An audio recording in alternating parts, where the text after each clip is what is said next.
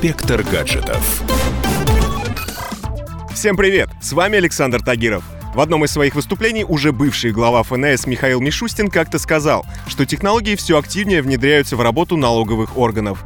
И на своем новом посту премьер-министра он пообещал привносить самые современные информационные технологии и следить с их помощью за доходами россиян.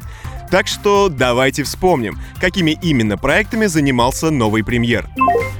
Самая заметная инновация ФНС, которая затронула всю страну, это, конечно же, онлайн-кассы. Суть в том, что эти кассы подключены к интернету.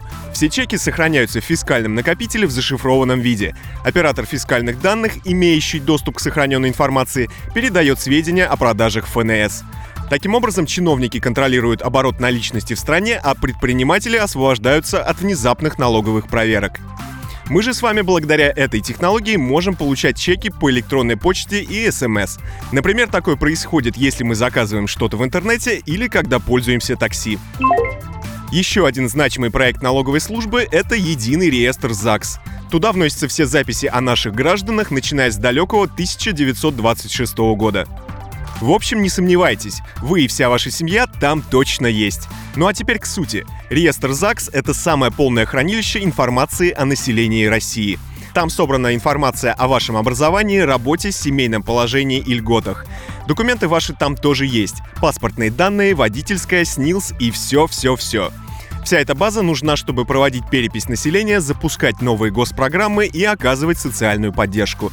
Ну и, конечно, чтобы упростить документооборот и не стоять в очередях с тысячей бумажек по три часа к ряду. Также ФНС запустила автоматизированную информационную систему «Налог-3» для отслеживания уплаты налогов. Алгоритм интеллектуального поиска показывает налоговым инспекторам весь денежный круговорот, какие суммы передают друг другу физические и юридические лица, уплачены ли налоги с этих денег, ну и сколько у них осталось средств на банковских счетах. Также в системе видно руководителя нужной фирмы и количество ее филиалов. Для сотрудников ФНС все это доступно онлайн. На подобную разработку было выделено почти 2 миллиарда рублей. Система «Налог-3» должна снять нагрузку по переработке и сортировке информации с налоговых органов, повысить качество контроля над налоговой деятельностью, ну и стать единым массивом полезной информации о каждом из нас. Куда же без этого? На этом у меня все. С вами был Александр Тагиров. Ищите мои подкасты на всех популярных платформах, подписывайтесь, ставьте лайки и оставляйте комментарии. Всем хай-тек пока и да пребудут с вами технологии. Инспектор гаджетов.